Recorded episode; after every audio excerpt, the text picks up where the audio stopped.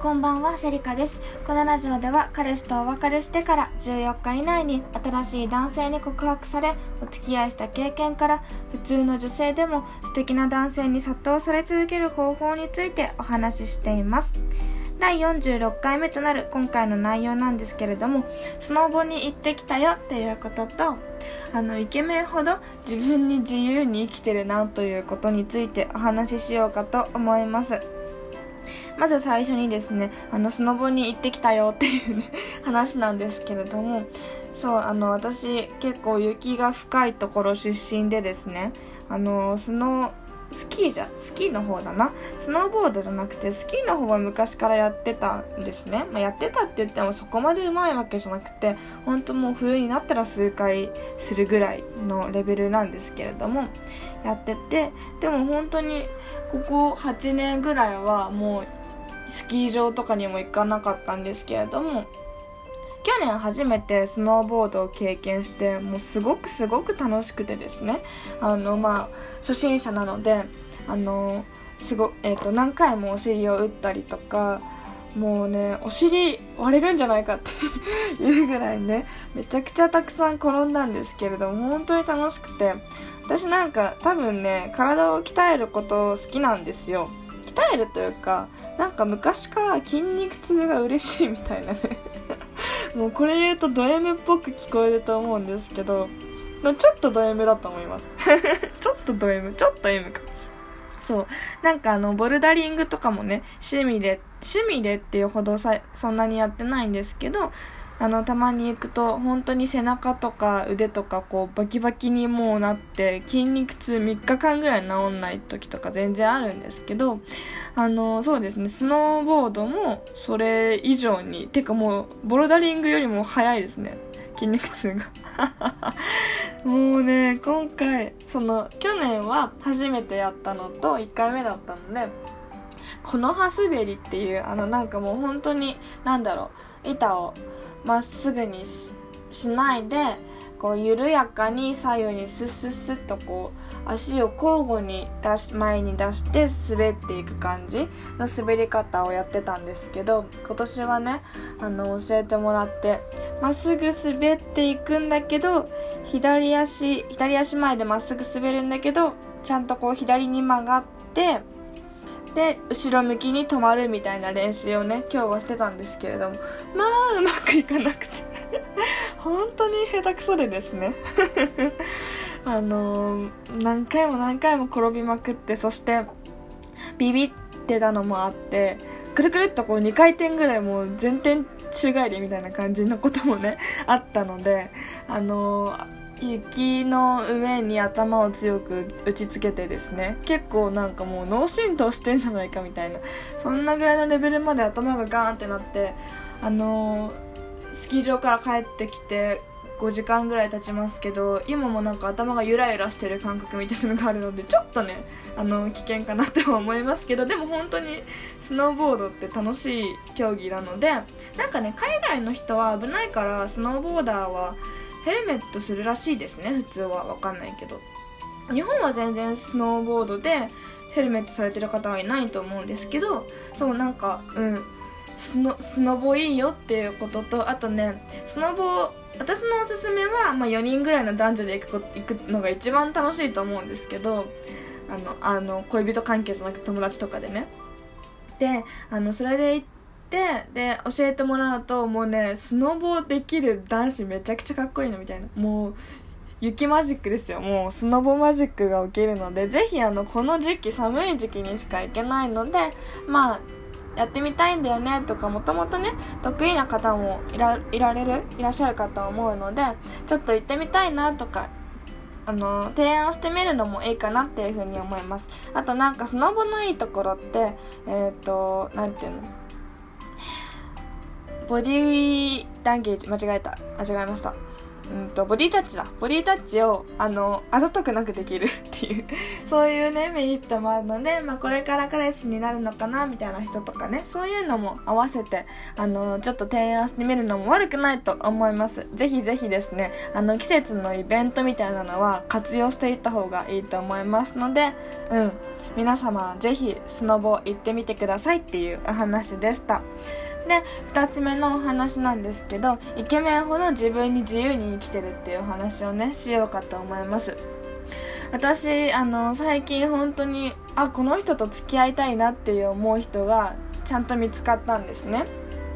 で今までの、まあ、最近のラジオでお話ししていた時には気になる人がまあ何人かいるということであのデートをねその方々全てと重ねていったんですよ。であの多分おそらくえっ、ー、と最低お会いしてから4回はそれぞれの気になっている方私がいいなって思ってる方 4, 方全ての人と4回は最低デートしてるんですね。でそこから自分の気持ちがどっちの人といる方が楽しいんだろうとかそういうのを考えて、まあ、デートに臨んでたわけなんですけれどもそうやっとね最近1人に決まったというかあこの人本当に素敵だなっていう風に思った人がいるんですね。でもともと気になってた男性っていうのが、まあ、まあまあこうイケメン揃いというかそんな感じだったので本当に私はイケメンとしか付き合いたくないんだなっていうのをね思ってるんですけれどもそうなんかあのごめんなさいこのラジオ普通の女性が素敵な男性に殺到され続ける方法をお伝えしていますがあのもちろんですね素敵な男性っていうのは顔だけじゃないと思います。本当にこう頭の賢さとかそういうのもね行動力とかいろんなものがあると思うんですけれども私はもちろんそれぞれのその良さの他に結構ね顔を気にするんですね。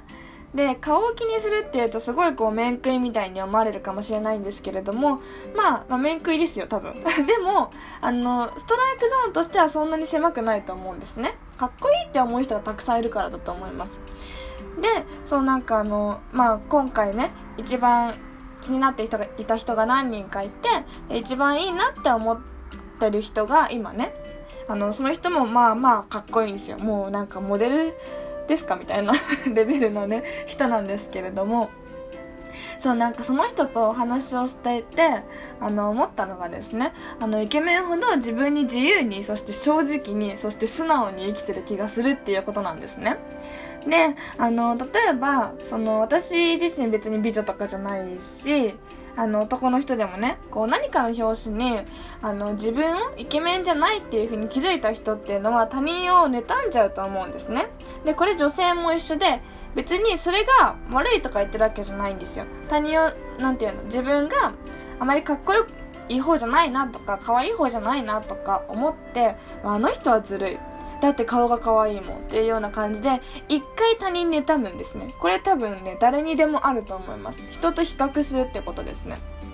で本当に男性も女性もこれは一緒なんですけれどもそこから大事なのってどうやって挽回していってあのどのようにこう自分をあのまあ絶世の美女じゃない自分をそして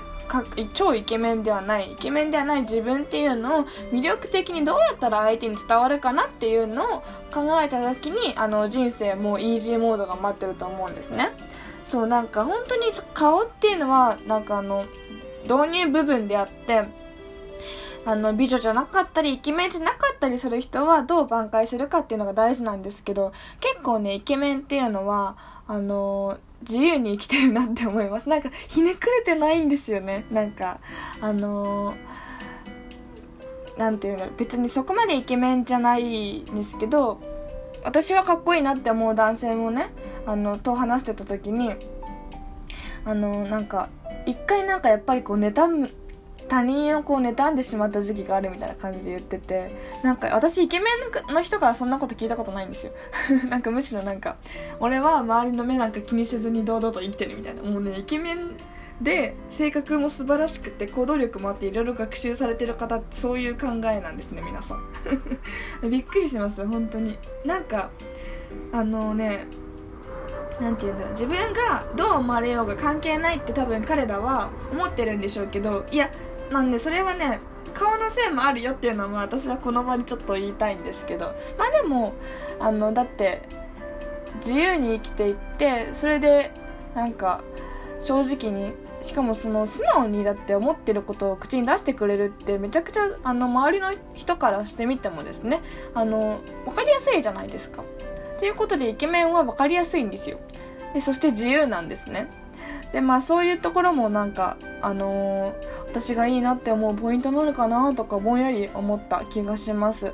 そうなんかね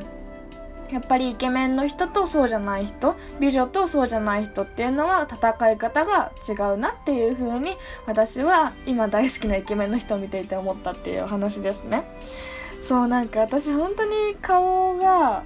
あのダメな人とはチューできないなとかお付き合いできないなとか思っちゃうんですね。なんかあの以前付き合っ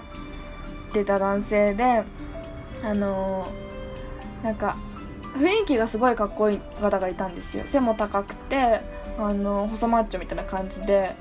そう顔もちっちゃくてみたいな感じだったんですけど服装もおしゃれで。私なんかその人とチューする時にあのこうチューする時口を近づけ顔を近づけるじゃないですか。で顔を近づけていってまあその相手も自分も目を閉じてる時にパッと自分だけ目を開けた時に そのキス顔があんまりこうかっこよくないとなえるっていうね。超最低なことを思ってた時もあったのであなんか私多分かっこよくないと無理なんだわっていう気づいたのがちょっと高校1年生ぐらいで気づいたんですけど。そうなんかなので私はそのそれだけ上を目指すのでその分内面としてやっぱりさっき言ったような自分をどうやって魅力的に相手に伝えるかっていうのを日々考えてるのでぜひそこは一緒に頑張りましょうっていうお話でした、えー、それではまた次回の配信をお楽しみに。お待ちください。ありがとうございました。